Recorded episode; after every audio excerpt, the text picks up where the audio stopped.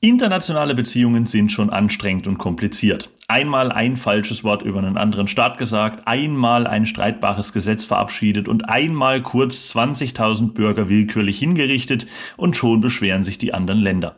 Den Tanz auf dem internationalen diplomatischen Parkett beherrschen nur wenige Menschen so gut wie Donald Trump und so kam und kommt es immer wieder zu diplomatischen Krisen.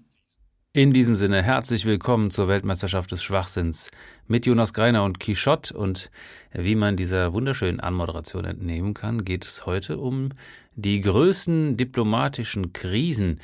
Ich äh, will an dieser Stelle, äh, damit ähm, der Regiemensch nicht wieder tätig werden muss, an der Stelle direkt auf die letzte Folge eingehen. Ähm, es gibt wieder einen Punkt für dich, mein Lieber. Du hast äh, aufgeholt. 16 mhm. zu 14 steht es, äh, denn ähm, ihr habt euch für Katar als äh, sozusagen, äh, ja, äh, ich nenne es jetzt einfach mal Katar. Das war, äh, das, das Thema war äh, unserer letzten Folge. Ja, Umwelt, Umweltsauereien, die größten Umweltsauereien. Und ähm, in dem Moment äh, hast du da mit Katar sozusagen vorgelegt und äh, das ähm, hat deutlich gewonnen, das Thema. Somit äh, bist du bis auf zwei Punkte herangekommen, du 16 Schlawiner. zu 14 und das ist ja gut. Im Zusammenhang mit Katar passt das relativ gut, weil 16 zu 14, das klingt ungefähr wie das Torverhältnis der deutschen Mannschaft nach der Gruppenphase. ja, wenn es gut gelaufen ist. Wenn es gut gelaufen ist, ja, wenn es 16 Tore werden, ja, das ist, das ist natürlich noch offen. Ähm, ich bedanke mich für das mir entgegengebrachte Vertrauen in Form dieses Punktes und ähm, möchte zu Beginn dieser Folge einen kurzen Service-Hinweis abgeben. Ähm, wir nehmen nämlich die heutige Folge mal nicht in Präsenz auf, sondern äh, ganz digital wie im 20. Jahrhundert per Telefon. Und ähm, deswegen kann es sein, dass es äh, tontechnisch sich vielleicht nicht ganz so toll anhört wie sonst immer, aber ich vertraue da auf die auf die äh, Tontechnikerfähigkeiten unseres lieben Quichotte, dass er das Ganze so mischt, dass es niemandem auffallen wird. Ja, ich werde natürlich versuchen, dich äh, in allen Soundbelangen glorreich darzustellen, obwohl das natürlich nichts nützen wird, äh, wenn du innerlich äh, wie immer versagst. ja, wir werden sehen. Äh, ich werde natürlich mein Bestes tun, äh, aber das gibt natürlich die momentane Situation nicht her, dass wir uns äh, jedes Mal sehen. Ähm, trotzdem, ich vermisse dich natürlich auch hier schon in meiner kleinen äh, Gesangskabine. Ja, gleichfalls. es ist immer, es ist immer ein schönes Erlebnis und es riecht nach drei Folgen auch immer sehr interessant. Ja, das ist richtig. Äh, und interessant ist das Stichwort. Äh, welches interessante äh, Beispiel für diplomatische Verfehlungen à la Couleur soll dann als erstes ins Feld geführt werden? Soll ich heute mal anfangen oder dann, wie sieht das aus? Dann fang du heute mal an. okay, sehr, sehr gerne. Ähm, das erste, was ich hier ins Feld führen will, ist, ich habe es mal als die Trendsituation bezeichnet. Ähm, und zwar, wir schreiben den November 1861. Die Industrialisierung wächst sich zu einem Tintenfisch aus, dessen Tentakeln alle Lebensbereiche der Leute betatscht. Und die Tinte dieses figurativen Oktopus färbt die Gesellschaft derart unterschiedlich, dass sie bald nur noch in zwei Klassen unterteilt werden kann. Was für ein Bild. Ist schön, oder? Großartig. Ähm, und das passt auch noch, wenn man sich die Folge beziehungsweise das, was in der Folge hier zu diesem Thema passiert, äh, anguckt. Äh, Zweiklassengesellschaft beziehungsweise Spaltung ist das Stichwort, äh, denn währenddessen wütet zur Mitte und dem Ende des 19. Jahrhunderts hin in den USA der Konföderationskrieg beziehungsweise Sezessionskrieg beziehungsweise der amerikanische Bürgerkrieg. Und wir erinnern uns vielleicht an das alte Computerspiel. Ich weiß nicht, ob du das noch kennst, äh, vom Amiga 500 und C64. Das ist äh, ja irgendwie ein bisschen. Bin ich schon bei Zeit. der Konsole raus. Ja, ja, ich weiß. äh, mit dem Titel North and South. Das war so ein, ja, es war so ein Kriegsspiel auf, also wirklich sehr, sehr äh, einfachem Niveau, wenn man so will. Trotzdem irgendwie einigermaßen spannend und ähm, ja, um tatsächlich geht's um äh, das äh, historische Ereignis, was dieser ganzen Sache zugrunde liegt und äh, eben dem Kampf der äh, Konföderationsstaaten, äh, den Südstaaten gegen die Union, also gegen die Nordstaaten. CDU und, und äh, CSU. Ja, ja, das ist jetzt die Frage, wer da wer ist. Ähm, man muss auch an, an der Stelle wissen, dass also die Konföderierten ähm, waren eben jene Südstaaten, die quasi aus den Vereinigten Staaten ausgetreten sind. Und äh, die haben halt ihre eigenen Vorstellungen gehabt, was Staatlichkeit betrifft. Und dabei war die Frage entscheidend, äh, wie man zur Sklaverei stand. Und äh, man ähm, hatte damals den, äh, den Präsidenten Abraham Lincoln gewählt und ähm, Lincoln war ja weitestgehend gegen die Sklaverei und hat ähm, ja seiner Präsidentschaft dann einen entsprechenden Anschrift gege Anstrich gegeben und das hat den Südstaaten nicht geschmeckt. Und ähm, das mündet tatsächlich in diesem Bürgerkrieg. Unter anderem das. Und jetzt war es so, dass die USA, äh, also die Vereinigten Staaten, die, die, ähm, die Nordstaaten, eine Seeblockade äh, der konföderierten Staaten verhängt hat. Und die Südstaaten rechneten damit, dass Großbritannien wiederum ihre Souveränität anerkennen würde und äh, stoppten als Druckmittel den Export von Baumwolle. Und äh, man weiß, dass Baumwolle in, den, äh, in, in England relativ gefragtes Gut war mhm. und man das ja tatsächlich industriell zu verarbeiten begann äh, im 19. Jahrhundert. Ja. Und ähm, Großbritannien hat sich jetzt zwar also äh, als Reaktion neutral erklärt, zumindest in diesem inneramerikanischen Konflikt, aber immerhin haben die äh, konföderierte Schiffe ausgerüstet. Und äh, dementsprechend kann man da schon eine Tendenz äh, in Richtung der Südstaaten feststellen. Eine leichte, es, ja. Ja, ja, und es begab sich dann am 8.11.1861, dass das britische Postschiff Trent, deswegen auch die Trent-Situation, auf dem Weg war nach London. Und dieses, äh, muss man sagen, unbewaffnete Schiff äh, hatte offenbar zwei Botschafter an Bord, die als Abgesandte dieser Konföderierten nach London und Paris sollten um, und das äh, wird später noch eine Rolle spielen, da irgendwie ähm, ja sozusagen Lobbypolitik, äh, kann man fast sagen, zu betreiben ähm, und ähm, ein bisschen Geld einzusammeln. Das Schiff wurde aber von der USS San Jacinto, äh, also von den Nordstaaten, abgefangen. Ähm, diese beiden Gesandten wurden gefangen genommen und das Schiff durfte danach die Fahrt nach London fortsetzen. So, das Ganze passierte dummerweise aber in eigentlich neutralen Gewässern. Und natürlich sahen die Briten diesen Vorteil als äh, diesen diesen Vorfall als äh, ganz klaren Verstoß gegen äh, internationales Recht und drohten dann bei Nichtfreilassung dieser Gesandten mit dem Ende der diplomatischen Beziehungen und sogar mit einem Kriegseintritt. Großbritannien hat dann in der Folge äh, die, ähm, die Truppen verstärkt in Kanada und sich also quasi wirklich ganz offensichtlich darauf vorbereitet, militärisch in diesen Nord-Süd-Konflikt in den USA einzugreifen. Und ähm, es hat, äh, hat tatsächlich auch, auch äh, die Regierung von in Wien, Paris, Berlin und St. Petersburg, ähm, die haben auch die USA verurteilt für dieses Handeln. Und äh, darüber hinaus verhängte äh, Großbritannien ein Ausfuhrverbot in die USA und machte sich dann tatsächlich bereit, den Konföderierten auch, wie gesagt, militärisch zur Seite zu stehen. Und die USA hat dann diesem Druck tatsächlich nachgegeben und ähm, Anfang 1862 diese beiden, die haben das, haben die beiden als Südstaatenagenten bezeichnet, ähm, die haben die freigelassen und äh, damit wurde dann tatsächlich diese diplomatische Krise auch beigelegt. Jetzt ist es so, dass ähm, der weitere Verlauf dieses äh, amerikanischen Bürgerkrieges im Endeffekt noch bis 1865 lief und äh, dann hatten die Konföderierten verloren. Und äh, dieses Thema war im Endeffekt sowieso vom Tisch. Ich finde es aber sehr interessant, dass ähm, eben einer dieser beiden Gesandten äh, tatsächlich in Frankreich erwirkt hat, dass man den Südstaaten 15 Millionen Dollar für ein Kriegsschiff äh, bereitstellte. Und ähm, es waren überall auch die Bestrebungen äh, seitens der Südstaaten, äh, dass sie sozusagen völkerrechtlich anerkannt werden wollten. Also das haben sie äh, von den Briten verlangt, äh, wurde aber verwehrt und eben auch von den Franzosen. Und ähm, das wurde auch verwehrt. Äh, und gut, hatte sich 1865 dann eh erledigt. Aber wer weiß, wie die Geschichte ausgegangen wäre wenn ähm, ja da vielleicht äh, die äh, diesem Gesuch irgendwie stattgegeben worden wäre und damit vielleicht auch ja eventuell äh, Kriegseintritt der Briten ähm, passiert wäre, wenn diese diplomatische Krise nicht äh, beigelegt worden wäre. Und ähm, also ja, das Ganze war weit, weit, weit entfernt von kaltem Krieg, sondern hatte einen tatsächlichen Konflikt zur Grundlage und wäre äh, ja fast ein internationales Thema geworden. Und hätte dann wahrscheinlich auch den Verlauf äh, der ganzen Geschichte schon äh, ordentlich beeinflusst. Ja, abs absolut. Also wenn die Briten mit eingestiegen wären und man äh, davon ausgehen kann, dass die anderen europäischen Mächte zumindest, also wie man jetzt an Frankreich sieht, da doch durchaus Tendenzen hatten, sich auf die Seite der Südstaaten zu schlagen, eventuell. Ja, also wäre auf jeden Fall äh, ja sehr spannend geworden, wie das Ganze ausgegangen wäre, ja. Steckt Potenzial drin, ja. ja.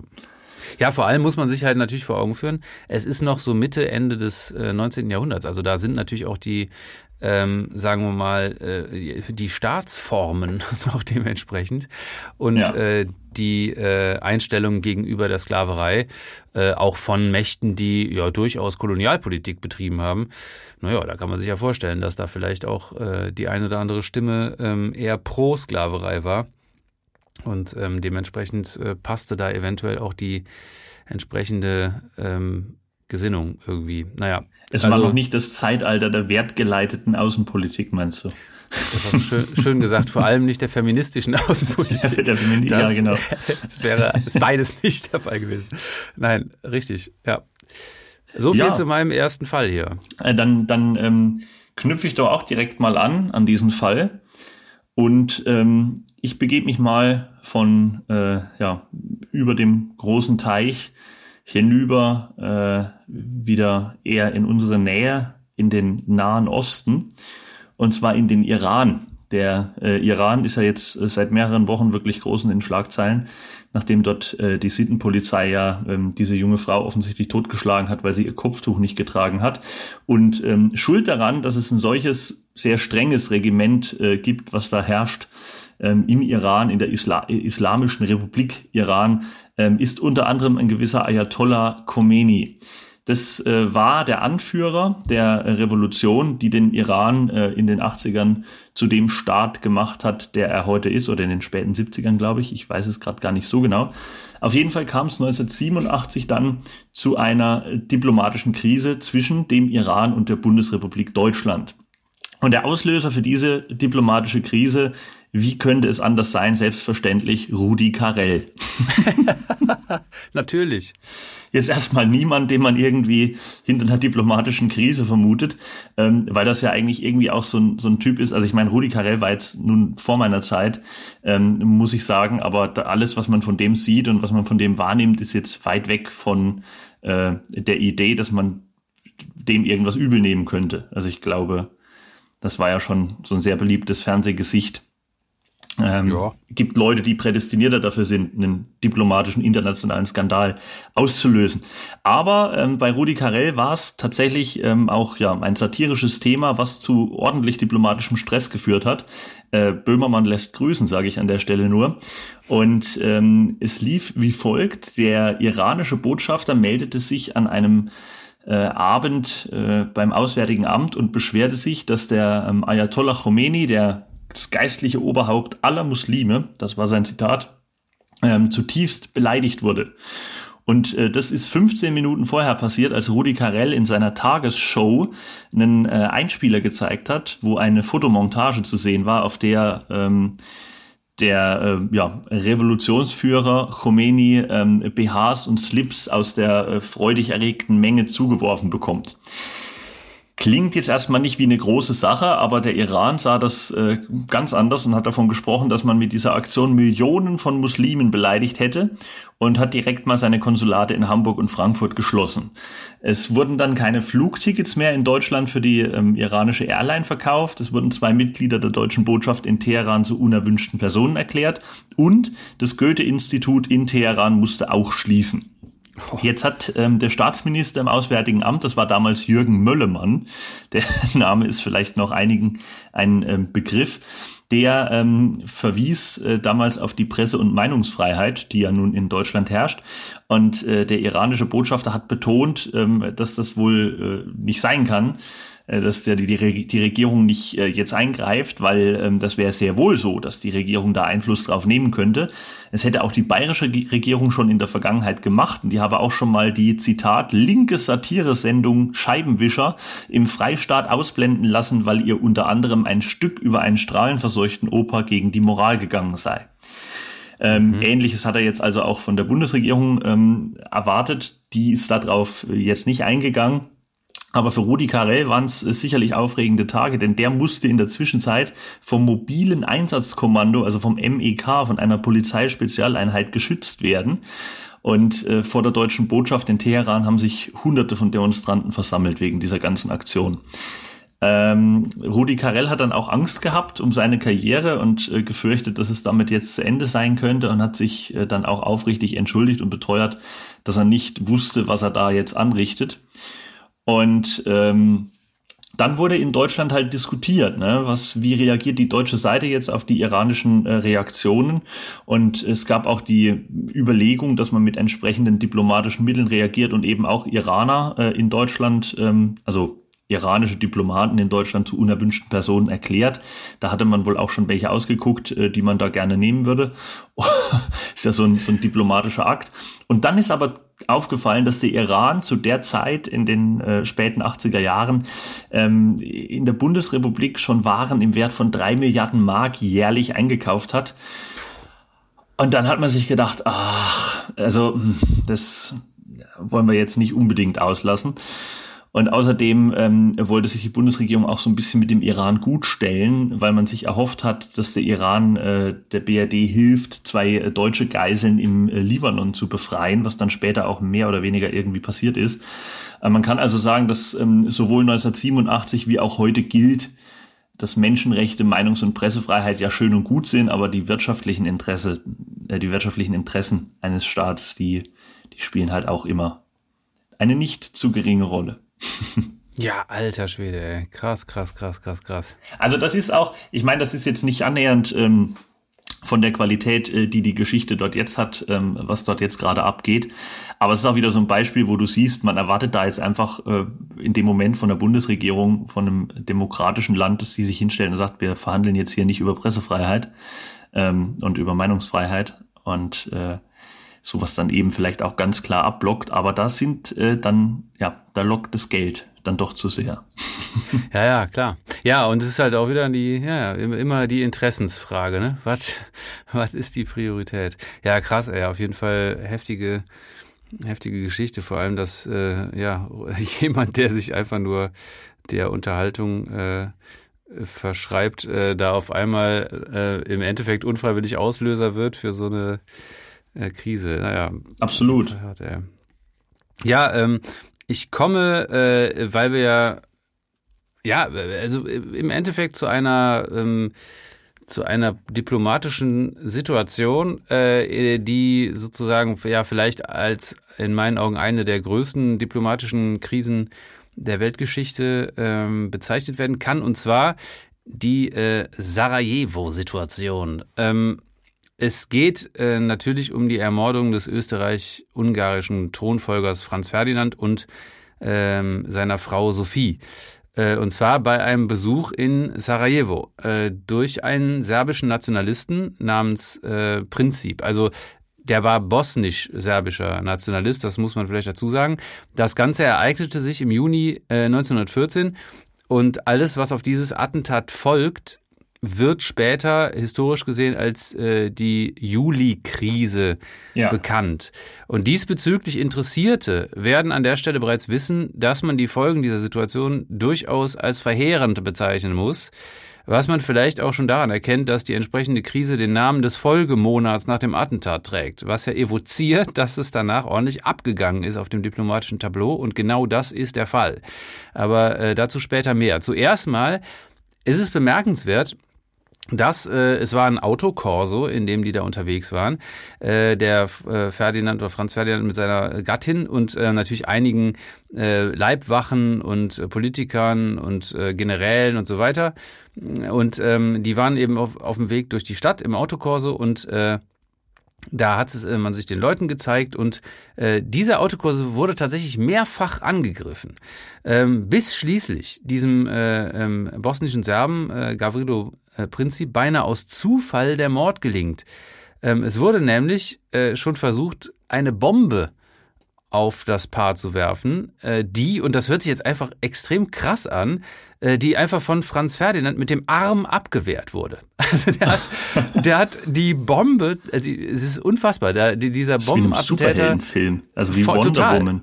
Voll, der, dieser Bombenattentäter hat äh, den, den äh, Zünder oder den Auslöser dieser Bombe irgendwie an so einem, an so einem Pfahl abgeschlagen, hat er die Bombe auf das Auto geworfen Und ähm, der, ähm, der Franz Ferdinand hat seine Frau geschützt mit seinem Arm. Die Bombe ist dann von dem Arm abgeprallt, irgendwie hinten aufs Verdeck von diesem Auto und ist dann von dem Verdeck äh, runtergefallen und hat ähm, tatsächlich einige Schaulustige äh, verletzt und äh, einen Oberstleutnant und einen Grafen, der in dem Auto dahinter unterwegs waren.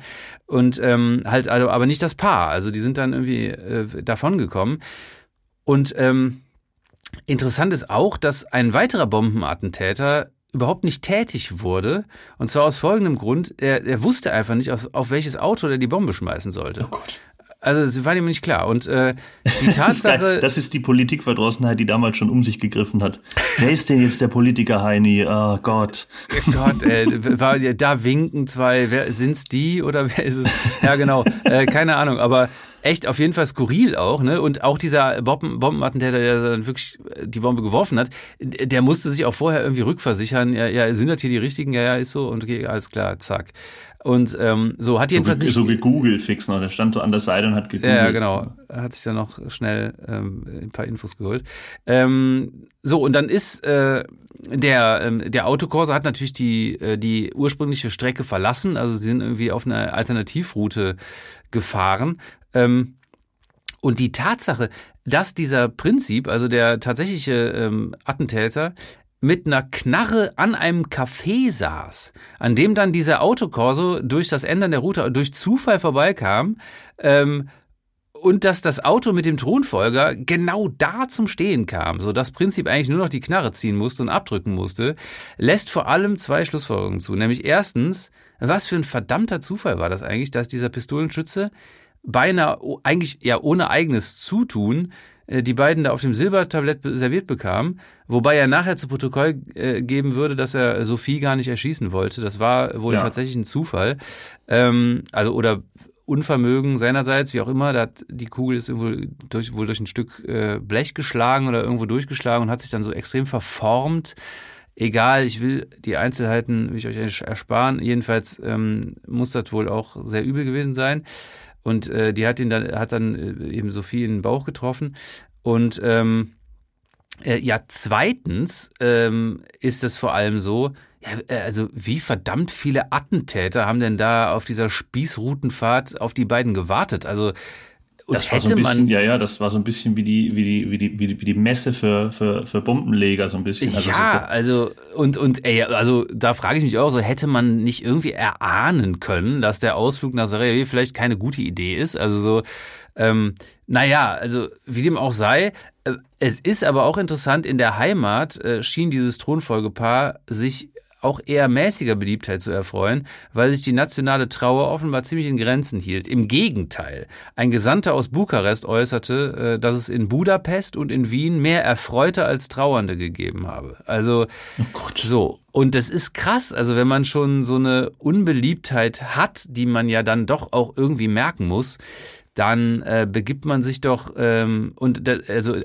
vor allem auch nicht auf Territorium, was vielleicht auch Teil des Grundes für die Unbeliebtheit ist, denn ähm, Franz Ferdinand hatte wohl eine äh, sogenannte trialistische Verfassung im Sinn. Also der wollte eigentlich so eine Art Dreierstaat bilden aus äh, Österreich-Ungarn. Das war ja sowieso schon die ähm, sozusagen Verbindung Österreich-Ungarn und äh, eben einem slawischen Drittstaat, der mit angeschlossen sein sollte. Und darüber war anscheinend keiner so richtig erfreut, außer äh, der Thronfolger. Ja, ja die hatten und, ja so schon mit Österreich-Ungarn als Vielvölkerstaat so ihre genau, Probleme. Genau, hatten da schon ihre Probleme und dann sollte eben da irgendwie, es, es war ja auch, da waren ja auch tatsächlich einige ja, Staaten im Spiel, ähm, wie gesagt, Bosnien, Serbien, das war ja damals auch eine ähm, ja eine andere Ordnung und dann Rumänien irgendwo noch äh, mit drin. Also naja, es war äh, jedenfalls ähm, ja seitens dieser äh, Völkerschaft ähm, offenbar äh, keine gute Idee, äh, diese Pläne äh, zu, zu hegen. Und ähm, ja, man hat offensichtlich das vor allem seitens irgendwelcher Widerstandsbewegungen natürlich abgelehnt.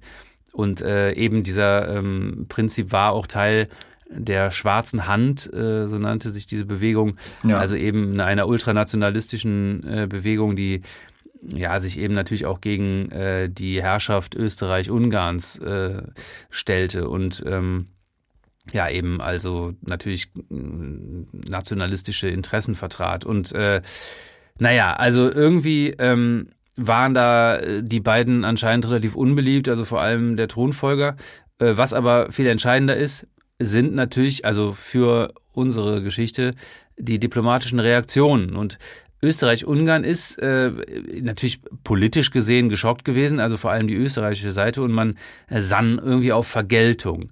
Ähm, jetzt war es aber so, dass man am Wiener Hof äh, selbst nicht daran glaubte, dass diese Verschwörung tatsächlich eine Verschwörung der serbischen Regierung gegen Österreich war, sondern eher das Prinzip als Teil eben einer ultranationalistischen Bewegung gehandelt habe und also weitestgehend auf eigene Faust. Und äh, übrigens wurde dieser äh, Prinzip äh, gefangen genommen ähm, der hat sich zwar versucht umzubringen, aber die Zyankali-Kapsel, die er von seinen Kollegen bekommen hat, die war offensichtlich zu alt, äh, sodass der äh, irgendwie die ausgekotzt hat. Ähm, oh und Gott. das ist auch dem Bombenattentäter passiert. Also die haben, das Zyankali hat einfach nicht funktioniert. Äh, und er wollte sich dann erschießen, also Prinzip hat aber, äh, also der wütende Mob hat ihm irgendwie die Pistole aus der Hand geschlagen und ähm, dementsprechend äh, wurde der tatsächlich gefasst und konnte dann, also oder musste, wie auch immer, eine eben Zeugen- und äh, beziehungsweise Täteraussage machen, ähm, kann man ja in dem Fall sagen, äh, ganz klar. Und äh, da hat er eben zu Protokoll gegeben, dass natürlich sein Anschlag vor äh, nämlich dem äh, Thronfolger galt und eben natürlich nicht seiner Frau. Und ähm, so, diese ganze Story mit Zyankali, Pistole aus der Hand schlagen, das hört sich irgendwie auch alles so ein bisschen nach Slapstick an äh, war aber natürlich ziemlich ernst und in der Folge ähm, passierte erstmal gar nichts. Also Wien wartete ab, die serbische Regierung stritt eine Verstrickung mit diesem, in diesem Mord ab, ähm, äh, sagte, es handele sich bei dem Attentäter eben äh, um ähm, und überhaupt bei allen Attentätern, die da beteiligt waren, um Leute aus dem annektierten Bosnien, äh, die also formell eigentlich Österreicher wären äh, und ähm, Österreich und also Österreich-Ungarn wiederum machte vor allem äh, aber die aufrührerische serbische Presse dafür verantwortlich, dass die Menschen angestachelt worden wären. Und damit implizierte das natürlich irgendwie auch ein Vorwurf an die Regierung, man habe da jetzt nicht unbedingt pro österreich-ungarische Welle gemacht im Vorhinein. Und ähm, also alles so interessante Ausflüchte und auch irgendwie ja dann eine Gemengelage, die darauf abzielte und auch hindeutete, dass man sich sowieso nicht grün war. Ähm, und Österreich-Ungarn war in seiner äh, Unentschlossenheit, so muss man es eigentlich sagen, ähm, irgendwann so weit getrieben, dass sie äh, die Hilfe bei den Deutschen suchten.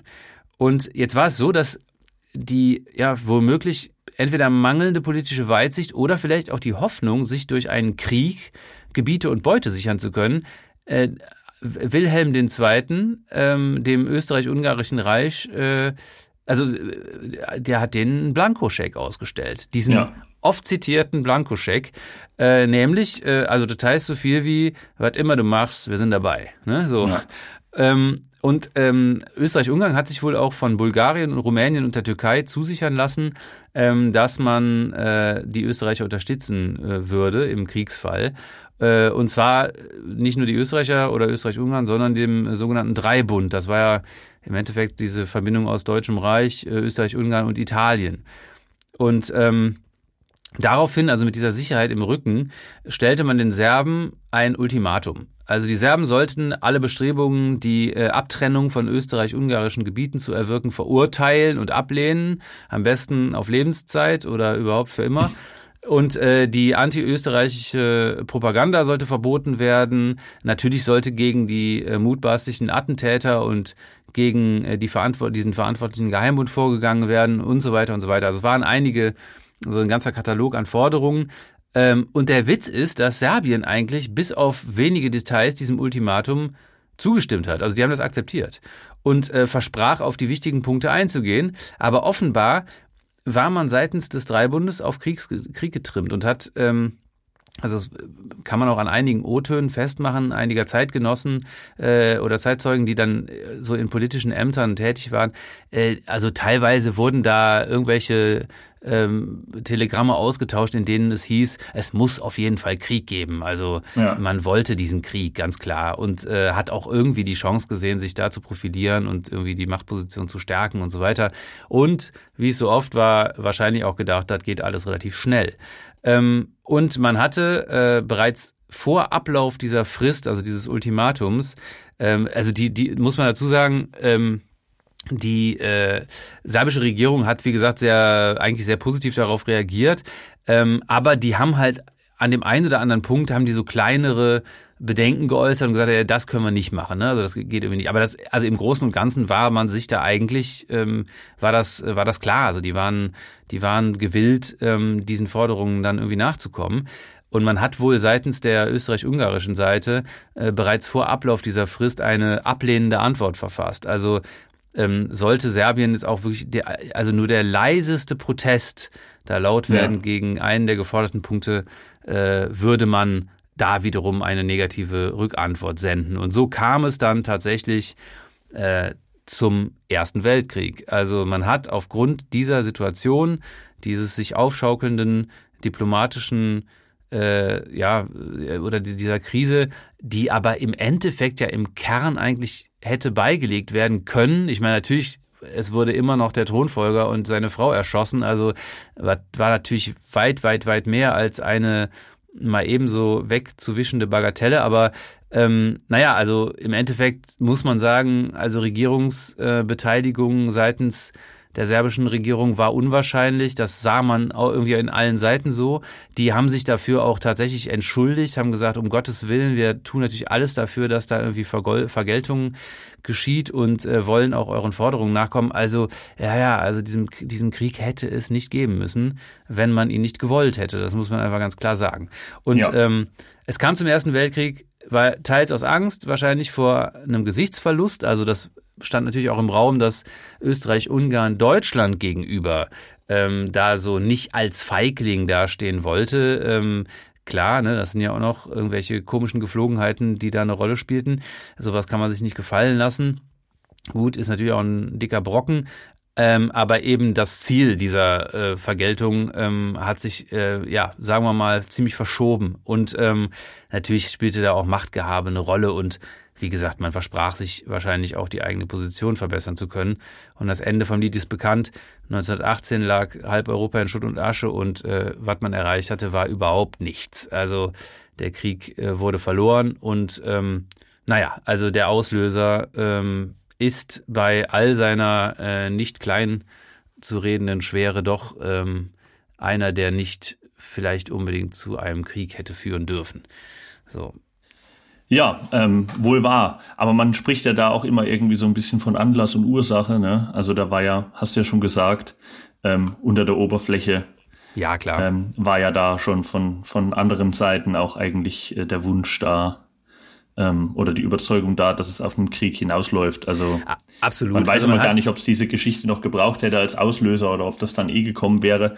Aber sicherlich schon krass und ähm, vor allem auch interessant, was da für ein, für ein regelrechtes Happening an, an Attentätern sich dort getummelt hat in Sarajevo. Ja, ja, und das ist eine Sache, also ich meine, man hat ja, wenn man irgendwie historisch interessiert ist, schon mal was gehört davon, dass äh, es da eben dieses Attentat gab.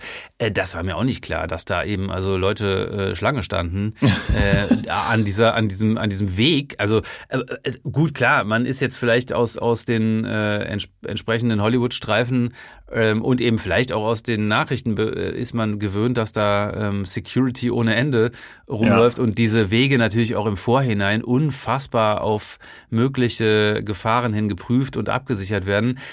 Aber dass man da also 1914 äh, scheinbar so gar nicht viel unternommen hat, außer dass man gesagt hat, ja, wir setzen dann noch so zwei, drei Polizeibeamte äh, da mit ins Auto dahinter, äh, ja. boah, ist schon echt fragwürdig. Und ähm, naja, also wer weiß, vielleicht haben die auch nicht damit gerechnet, dass sie irgendwie als Thronfolgepaar da äh, unbedingt äh, Direktziel dieser Angriffe werden, weil man sich eben vielleicht auch gedacht hat, naja, das ist ja klar, dass das zu einer diplomatischen Krise führen muss, wenn da was passiert. Das werden die ja wohl nicht machen. Und äh, naja, also wie gesagt, die Regierung Serbiens ähm, oder der serbischen Gebiete hat das äh, damals auch nicht gewollt. Ähm, und das waren dann wohl irgendwelche Ultranationalisten, ähm, die das dann mit äh, durchgezogen haben.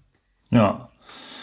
Ja, ähm, von Österreich vielleicht mal ein Stück rüber ähm, ich würde mal in die Schweiz wechseln. Ja. Ähm, wenn wir die Reise dorthin fortsetzen wollen. ähm, genau, und zwar auch das äh, Jahrhundert so ein bisschen wechseln und in die, in die aktuelle Zeit rutschen, und zwar ins Jahr 2008. Und ähm, da ereignete sich oder begann in der Schweiz die sogenannte Libyen-Affäre. Der Täter war die damalige äh, ja, Schweizer Bundesregierung, beziehungsweise die Schweiz insgesamt. Ähm, von der Schweizer Bundesregierung, die in diese Affäre verwickelt war, gab es äh, damals ein wirklich wunderschönes, wirklich wunder, wunder, wunderschönes Bild, ähm, das wir hier leider nicht zeigen können, aber das ich gerne auf der äh, auf unserer Instagram-Seite WM des Schwachsinns auch äh, mal noch mit im, im Anhang präsentieren würde. Ähm, ich habe nämlich noch nie acht Menschen gesehen, die so gleich aussehen, ohne gleich auszusehen. ja, ich bin gespannt. Und noch, noch nie ein Bild gesehen, das so sehr Schweiz ist wie dieses Bild. Also es ist wirklich, es ist echt herrlich. Guckt es euch an auf unserer Instagram-Seite. Ähm, du auch, weil du siehst es ja gerade auch nicht, aber es ist wirklich, es ist wirklich herrlich. Aber äh, um die Schweizer Bundesregierung soll es gar nicht so sehr gehen. Es geht, ähm, wie der Name schon sagt, Libyen-Affäre um die Familie des äh, damaligen libyschen äh, Diktators äh, Muammar al-Gaddafi, genauer gesagt um seinen Sohn Hannibal. Der war nämlich mitsamt Frau und Sohn nach Genf gereist, um sich dort für eine Weile im, Hot im Hotel ähm, President Wilson niederzulassen. Und das gilt als das teuerste Hotel der Welt. Das wusste ich auch nicht. Ich dachte immer, das wäre die Pension Monika in Eisenhüttenstadt, aber egal. Ich habe auf jeden Fall, ähm, habe ich mich mal äh, erkundigt zum äh, President Wilson Hotel in Genf, weil mich das ein bisschen äh, angefixt hat, ähm, dass da stand das teuerste Hotel der Welt. Und ähm, habe herausgefunden, eine Nacht in der zweitteuersten Suite dort im President Wilson Hotel kostet aktuell 5618 Franken ja, äh, ohne Frühstück. Das schlägt dann nochmal mit satten 45 Euro zu Buche. Und dann Aber ich bin also ich finde, wenn du dich da einmietest und sagst, nee, also Frühstück, das ist mir jetzt zu teuer, dann weiß ich es aber auch nicht. Das ist auch geil, ja. Ja. Nee, das, das lassen wir weg. Das lassen wir weg, ja. Ähm, und äh, dann gibt's äh, natürlich neben dieser zweiteuersten Suite gibt's noch die, die teuerste, die Prä äh, Präsidentensuite. Ähm, die ist aber entweder schon sehr, sehr lange im Voraus ausgebucht, ähm, also nicht an den Daten verfügbar, die ich da eingegeben habe, oder man kann die unverständlicherweise gar nicht über Booking.com buchen. Das weiß ich jetzt auch nicht. Aber egal, auf jeden Fall hat sich die Diktatorenfamilie oder die Familie des Diktatorensohns dort im President Wilson Hotel einfach mal zehn von diesen Suiten gebucht. Und äh, die waren da auch eine ganz schöne Zeit eingemietet mitsamt ihrer Angestellten. Und ungefähr zehn Tage oder zehn Tage nach dem Check-in meldeten sich dann zwei Hausangestellte bei der Genfer Polizei, ähm, da sie scheinbar misshandelt wurden. Und die sind dann geflohen aus diesem Hotel, haben den äh, Sohn von Gaddafi angezeigt und wurden in ein Krankenhaus gebracht. Dann hat sich die Genfer Polizei gedacht, das ist nicht so toll, lass uns mal nach dem Typen schauen. Und deswegen haben sich vier Polizeibeamte der Genfer Polizei auf den Weg gemacht zu dieser Hotelsuite wo sie dann allerdings im Gang unerwarteterweise von äh, libyschen Bodyguards und zwei gekauften Schweizer Sicherheitsleuten gestoppt wurden. Ja, also mhm. sorry, ihr kommt hier nicht durch. Und dann haben sich die Polizisten gesagt, wenn die uns zu viert nicht durchlassen, vielleicht lassen die uns durch, wenn wir zu 20 sind. Handgemenge. Naja. Ähm, später haben sie es dann geschafft, sind vorbeigekommen mit ihren 20 Beamten und haben dann ähm, in dieser Suite den Sohn von Gaddafi festgenommen und äh, die libysche Seite hat später ausgesagt, dass die Beamten dem Hannibal eine Waffe ins Gesicht gehalten und ihm eine Kapuze über den Kopf gestülpt hätten. Das war die, die Aussage der libyschen Seite und sorry, aber das klingt wirklich nicht nach Schweizer Polizisten, die eine halbe Stunde vorher noch dachten, sie könnten zu viert zu einem Diktatorensohn in die Suite wackeln und dem dann ganz einfach ruhig zwei, drei Fragen stellen. Also die klingen jetzt nicht so krass, als ob die solche, solche ähm, Actionfilm-Sachen abziehen, aber naja. Ähm, dann jedenfalls äh, wurde der Gaddafi aufs Revier gebracht und einem Untersuchungsrichter vorgeführt. Und ähm, dann ging es um die äh, Vorwürfe und seine Frau hat dann betont, dass Freiheitsberaubung ja gar nicht sein könnte, ähm, so wie das die, ähm, die Angestellten geäußert hätten, da es ja in einem Hotel war und in einem Hotel kannst du ja schließlich alle Türen von innen öffnen. Mhm. Und gegen diese wasserdichte Argumentation war kein Kraut gewachsen, deshalb hat der Untersuchungsrichter den Vorwurf Freiheitsberaubung einfach mal fallen lassen. Ach was. Ähm, es gab dann trotzdem einen Haftbefehl gegen ähm, den Hannibal Gaddafi und äh, seine Frau wegen Körperverletzung, Bedrohung und wegen Nötigung. Und dann sind die am Tag drauf gegen eine Zahlung von 500.000 Franken insgesamt auf Kaution wieder freigekommen. Und ähm, da schmeißen wir mal kurz den Taschenrechner an. Wenn Sie nicht zwischendrin irgendwie nochmal im Hotel waren und ausgecheckt haben, dann beliefen sich die Hotelkosten zu dem Zeitpunkt nach meinen Berechnungen für diese zehn Sweden wohl schon knapp auf eine Million Franken plus die 500.000 Euro äh, Franken Kaution. Das ist schon ein ganz schön teurer Ausflug. Ei, ei, ei, Teuer wurde es dann aber im Nachhinein nicht nur für, die, für den äh, Diktatorensohn, sondern eher für die Schweiz. Denn auf Aktion folgt bekanntlich Reaktion und äh, Libyens Diktator Gaddafi ähm, ließ dann mal ganz schnell äh, das libysche Vermögen von Schweizer Bankkonten abziehen. Äh, Flüge der Schweizer Airline Swiss nach äh, Tripoli wurden untersagt. Es gab einen Erdölstopp und weitere ähm, ja, Sanktionen und Maßnahmen gegen die Schweiz. Und dann ließ der Gaddafi in seinem Land willkürlich zwei Schweizer Staatsbürger festnehmen, einfach als Ausgleich sozusagen. Und ähm, die Schweiz hat sich dann gedacht, komm, scheiß drauf, wir gewähren den zwei Hausangestellten, die wir hier jetzt haben, äh, Asyl, geben denen ein bisschen Geld und dann ziehen die ihre Anzeige zurück und wegen ein paar Bedrohungen und einer kleinen Körperverletzung ermittelt unser Staatsanwalt jetzt auch nicht weiter. Also man hat sich ähm, dann doch, ja, ich würde sagen, ähm, an der Lösung interessiert gezeigt. Also es ist schon eigentlich ein gutes Entgegenkommen. Ähm, und der Hannibal war da ja dann auch auf freiem Fuß wieder. Scheinbar also wieder alles tutti, aber Gaddafi war halt am Ende trotzdem ein Diktator und Diktatoren sind halt manchmal einfach ein bisschen angepisst.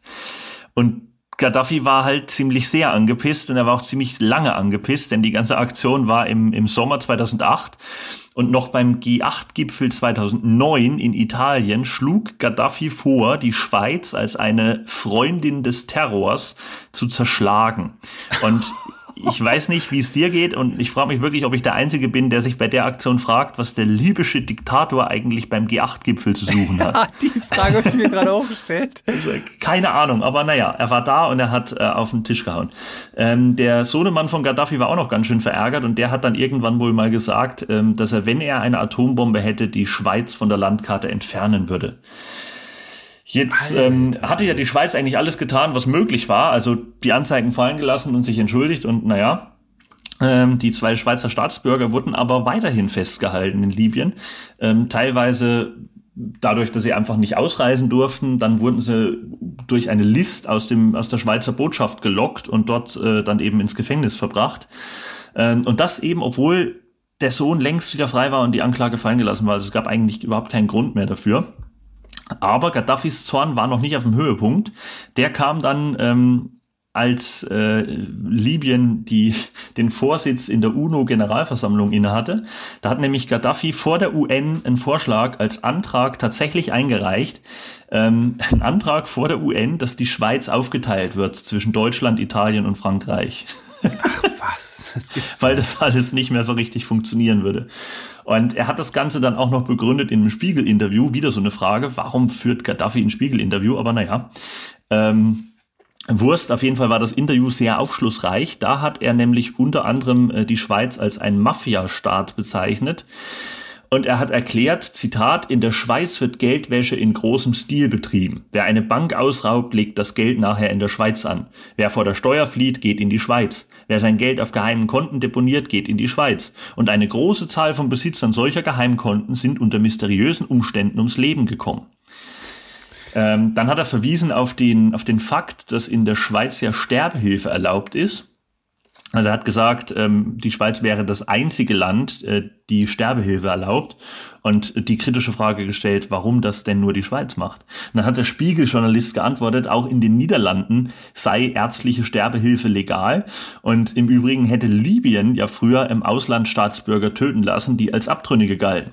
Und daraufhin hat Gaddafi gesagt, wir sprechen jetzt hier aber über die Schweiz. Oh und er hat dann eben noch so ein bisschen so Überlegungen angestellt, dass die Schweiz die Sterbehilfe, mit der Sterbehilfe quasi vertuscht, dass sie Leute aus dem Weg schafft, ähm, die dort äh, irgendwie äh, Geld auf den Schweizer Konten haben und solche Sachen. Also richtig äh, krude Geschichten. Und so richtig beendet wurde diese ganze Libyen-Krise mit äh, samt Wirtschaftssanktionen und allem drum und dran erst im Jahr 2011 nach Gaddafis Tod. Eieieiei. Ich finde, das ist eine krasse Story. Dieser Vorschlag, die Schweiz in drei Teile aufzuteilen, nach Deutschland und nach Frankreich und Italien, wo ich mir die Frage stelle, was denn mit Liechtenstein? Ja, ja also ich, hätte, ich ja. hätte einen gewissen Teil der Schweiz auch Liechtenstein zugesagt. Eigentlich hätte ich die komplette Schweiz Liechtenstein zugesagt, weil dann die einfach mitten aus dem Nichts, niemand hat die auf dem Schirm und plötzlich sind die da. ja, aber was ich mich auch frage ist, was hat er denn, äh, also dieser Gaddafi-Sohn, äh, mit diesen ähm, mit diesen Angestellten da gemacht? Also Nötigung und äh, und Freiheitsberaubung, äh, das kann ja einiges sein, ne? Also was weiß man das, was da genau der Vorwurf Naja, es gab wohl dokumentierte frische und auch ältere Verletzungen, die dann im Krankenhaus dort festgestellt wurden, aber aufgeklärt ist es nicht final, weil die Klagen ja fallen gelassen wurden. Ähm, es ist dann irgendwann auch nochmal berichtet worden, dass es auch wohl von seiner Seite Gewalt gegen die schwangere Frau gegeben haben soll. Also das ist alles nicht so richtig klar. Also der wird die irgendwie wahrscheinlich tätlich angegangen äh, haben, da die beiden. Man weiß es nicht so genau, aber ja, okay. das ist halt nicht aufgeklärt. Wie gesagt, das ist einfach dann eingestellt worden. Ah, ja, ja, ja, es auf jeden Fall. bleibt ein Rätsel. Aber hallo, ey, auf jeden Fall richtig veritabler Punkt hier ähm, bei unserem bei unserem Festival der diplomatischen Verfehlungen. Ähm, ja, äh, also es ist auch eine Überleitung, die wieder mal perfekt passt. Und zwar, ähm, ich, wir bleiben in der Schweiz. Äh, wir gehen äh, sozusagen ins zweitteuerste Hotel der Welt, nämlich in die Pension Monika. Nein, ähm, und zwar, äh, äh, ja, also ist, ist nicht das zweitteuerste Hotel, glaube ich zumindest nicht, aber wahrscheinlich wird es auch nicht ganz billig sein. Äh, es geht um das äh, Grand Hotel Zürich und in diesem äh, Grand Hotel Zürich residierten bzw. nächtigten im Jahre 2006 beziehungsweise nicht im Jahre 2006, sondern davor, ähm, bei der Entscheidung darüber, wer denn die Weltmeisterschaft im Jahre 2006 austragen sollte, äh, wohl einige Delegierte der FIFA und der UEFA. Und ähm, es sollte eine Abstimmung äh, gemacht werden. Ähm, ich habe das hier auch irgendwie aufgenommen, diesen Fall, weil ich den einfach sehr, sehr lustig finde. Also das jetzt hier als äh, wirklich echte äh, diplomatische Krise im klassischen Sinne zu bezeichnen, ist wahrscheinlich ähm, verfehlt, aber ich, es, ist einfach, es ist schon witzig und es hat halt ein, sagen wir mal, internationales Echo gegeben und war äh, kurzzeitig war, war Deutschland ein bisschen in Verruf, sagen wir mal so. Und ähm, zwar folgendes. Äh, also wie gesagt, es geht darum, wohin geht die WM äh, 2006 und äh, man traf sich also in, äh, in, in Zürich in diesem Hotel und wollte dann im nächsten äh, in, in, am nächsten Tag abstimmen. Jetzt war es so, es ist ja aus allen beteiligten abstimmungsfähigen Ländern kommen ja dann äh, kommt eine Delegation, also die haben dann irgendwie Gesandte, die äh, wohnen dann alle da und ähm, die haben ja meistens, muss man sagen, schon so eine Voridee, wen man da präferiert als Austragungsland sozusagen. Ja. Und äh, das Ganze ist also, wenn man so will, vielleicht ein formaler Akt, aber man kann ja auch in der Nacht noch seine Entscheidung ändern. Und auf der Basis dieser Theorie hat wohl auch die Titanic, das äh, Satiremagazin, oder um genauer zu sagen, äh, Martin Sonneborn, der damals der Chefredakteur der Titanic war, äh, sich überlegt, vielleicht könnte man daraus ja eine witzige Satireaktion machen. Und eben jener Sonneborn hat dann wohl am Abend vor dem Tag der Abstimmung ein Fax in dieses Hotel geschickt, ähm, in dem er äh, und dann hat er wohl das irgendwie der äh, Hotelrezeptionistin noch gesagt, äh, sie soll dieses Fax eben an entsprechende Delegierte äh, geben ähm, das waren ausgesuchte Delegierte, äh, dazu später mehr, aber ähm, sie sollte das eben weitergeben und das irgendwie unter der Tür durchschieben. Also so wirklich eine Aktion, wo du denkst, so, das ist ja wirklich ein, das ist ja ein jungen Streich letztendlich, ne? So. Und in diesem Fax, und das finde ich, ist also wirklich einfach, das ist einfach großartig. Äh, ich lese das gleich vor, was er in diesem in dieses Fax geschrieben hat. Ich zitiere das auf Englisch, weil das einfach wirklich lustig ist. Ähm, und diese Frau, diese Hotelrezeptionistin, hat aber wohl gedacht, naja, also die hat das absolut für voll genommen, hat gedacht, okay, das ist jetzt hier ein äh, offizieller, äh, was weiß ich, Generalsekretär der, der FIFA, der, äh, oder der, des, der WM 2006 Initiative, gar nicht mehr der FIFA, sondern der deutschen Initiative. Also der Sonneborn hat das auch so unterschrieben, dieses Fax. Er wäre, ja. also mit seinem Namen, aber er wäre der, der Secretary äh, TDES des äh, WM 2006 oder so, Initiative. Und ähm, die hat jetzt gedacht, naja, also wenn das so offiziell ist und das jetzt irgendwie noch so ein, noch so ein Zusatzschreiben, so ein Informationsschreiben hier ist, was auch immer, ja, dann muss ich das doch in so ein Briefkuvert packen. Das kann man doch nicht einfach so unter der Tür durchschieben. Und das, äh, so sagte Sonneborn später, hat dem Ganzen auch noch eine zusätzliche Authentizität gegeben. Also, dass da wirklich dieses Fax äh, halt mehrfach kopiert wurde und dann eben in so ein Kuvert kam und dann hat die das da bei den entsprechenden Zimmern der entsprechenden Delegierten unter der Tür durchgeschoben. Und ähm, Jetzt ist es so, dass äh, dieses Fax eben äh, vor allem enthielt äh, das Angebot an die entsprechenden Delegierten, sie sollen doch bitte für Deutschland stimmen und würden im Gegenzug einen äh, Präsentkorb aus dem Schwarzwald kriegen mit, mit Schwarzwälder Schinken und irgendwelchen Leckereien und eine Kuckucksuhr. So, das war das Angebot und ähm, das Ganze las sich dann auf Englisch wie folgt. Ich möchte das mal eben vorlesen, weil es wirklich sehr, sehr schön ist. Und zwar, ähm, Sonneborn hat geschrieben, In this difficult situation, Germany would like to emphasize the urgency of its appeal to hold the World Cup 2006 in Germany. Let me come straight to the point. In appreciation of your support, we would like to offer you a small gift for your vote in favor of Germany. A fine basket with specialties from the Black Forest, including some really good sausages, ham, and hold on to your seat a wonderful cuckoo clock and a beer mug too. Do we leave you any choice? We trust in the wisdom of your decision tomorrow. Sincerely yours, Martin Sonneborn, Secretary TDES, äh, WM, also WM 2006 Initiative. Also einfach ein fantastischer Streich dieses äh, großartigen Brains. Und ähm, So, das Ganze war natürlich der deutschen Delegation allen voran Franz Beckenbauer, der ja damals äh, im Endeffekt ja dafür gerühmt wurde, dann die WM nach Deutschland geholt zu haben. Hochnotpeinlich. Und man hat alles daran getan, diese Sache irgendwie von sich zu weisen. war natürlich auch relativ einfach, weil es offensichtlich Satire war. Also immerhin hatte der ja selber ja. unterschrieben. Faktisch ist es aber so, und das ist das Lustige bei der ganzen Sache, dass diese Aktion möglicherweise tatsächlich die WM nach Deutschland geholt hat. Da der neuseeländische Delegierte, der eigentlich mit dem Auftrag nach Zürich gereist war, äh, für Südafrika zu stimmen, äh, von einer Stimmabgabe absah. Also der hat nachher nicht abgestimmt, weil er nämlich aus verschiedenen Gründen Angst hatte, ihm würde Bestechlichkeit vorgeworfen. Vor allem nach diesem Vorfall, zumal getuschelt wurde, er wiederum würde Geld von Südafrika annehmen. Und dieses ganze Ding hat dieses Thema äh, Bestechung wohl da irgendwie so hochgekocht, dass der sich enthalten hat. Und oh die Gott. Abstimmung endete, halte ich fest, 12 zu 11 für Deutschland.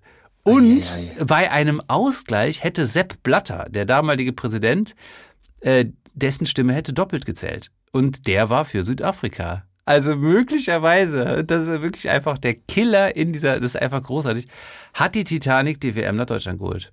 Und ähm, natürlich warf diese Sache also überhaupt kein gutes, äh, gutes Licht auf Deutschland. Und man kann das natürlich schon so als kleines, sagen wir mal, diplomatisches Riff beschreiben. Äh, deswegen habe ich das hier mit aufgenommen, äh, weil natürlich die internationale Reputation und Redlichkeit da auch für, zumindest für kurze Zeit auf dem Spiel stand. Und ähm, Deshalb fiel dann auch die Reaktion gegenüber Sonneborn recht heftig aus. Der DFB erwirkte nämlich mit der Drohung, dass Sonneborn 600 Millionen D-Mark, also es muss irgendwie, ich weiß gar nicht mehr, wann das genau war, aber es wird wahrscheinlich vor 2001 gewesen sein, ja. ähm, höchstwahrscheinlich, ja logischerweise.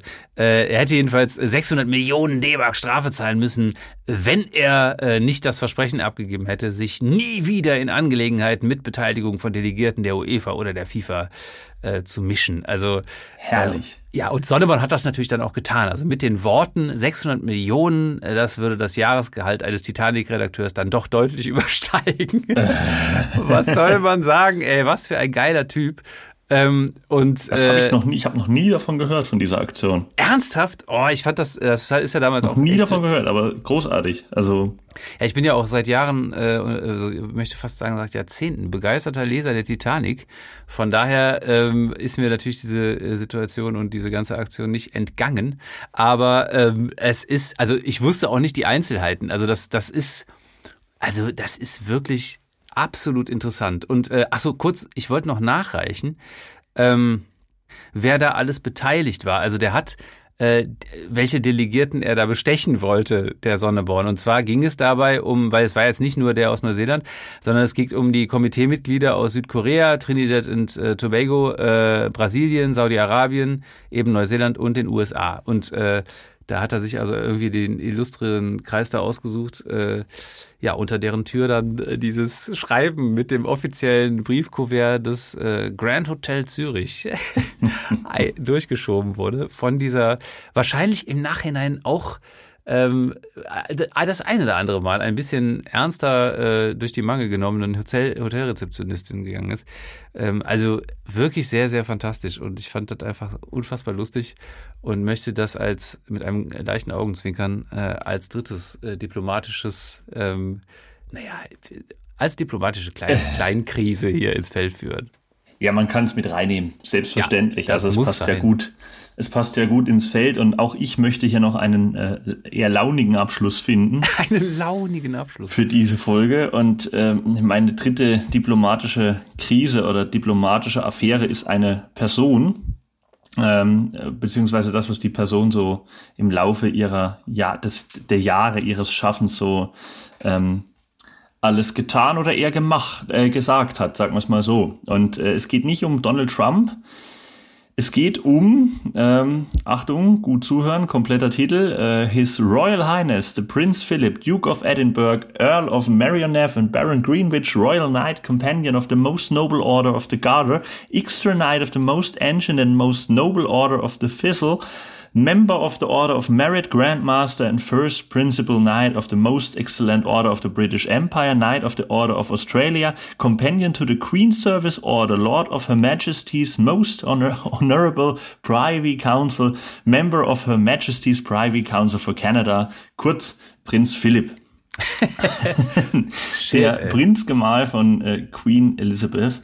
Ähm, und äh, ja, Prinz Philipp ist im Laufe seiner Jahre äh, auf äh, unzähligen Terminen gewesen, äh, zusammen mit der Königin, aber teilweise auch alleine, ähm, wo er das äh, britische Empire vertreten hat. Und er ist da nicht immer nur positiv aufgefallen, sondern er war auch berüchtigt für seinen Humor, der teilweise ähm, in eine Richtung abgerutscht ist, die äh, man nicht mehr so wirklich als ja auch nicht mehr als harten britischen Humor bezeichnen kann, wie ich finde, sondern an manchen Stellen auch einfach ähm, eine ganze Spur drüber ist. Also ähm, es gibt äh, wirklich ein ganzes Potpourri an Zitaten von ihm aus verschiedensten Kategorien. Äh, ich würde mal beginnen mit der Kategorie Rassismus. Ähm, da hat er auch immer wieder schöne Äußerungen äh, getätigt und es ist ihm oft vorgeworfen, dass er äh, gewisse rassistische Tendenzen hat. Zum Beispiel gab es da ähm, den Satz, als er auf den Cayman Islands zu Gast war, wo er gefragt hat, stammen die meisten von euch nicht von den Piraten ab? Ei, ei, ähm, ei, ei, ei.